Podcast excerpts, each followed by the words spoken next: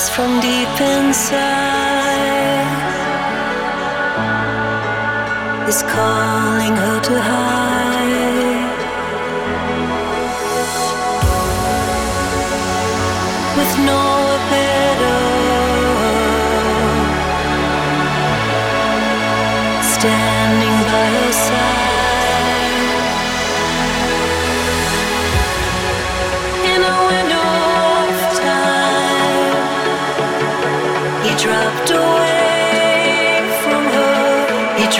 he dropped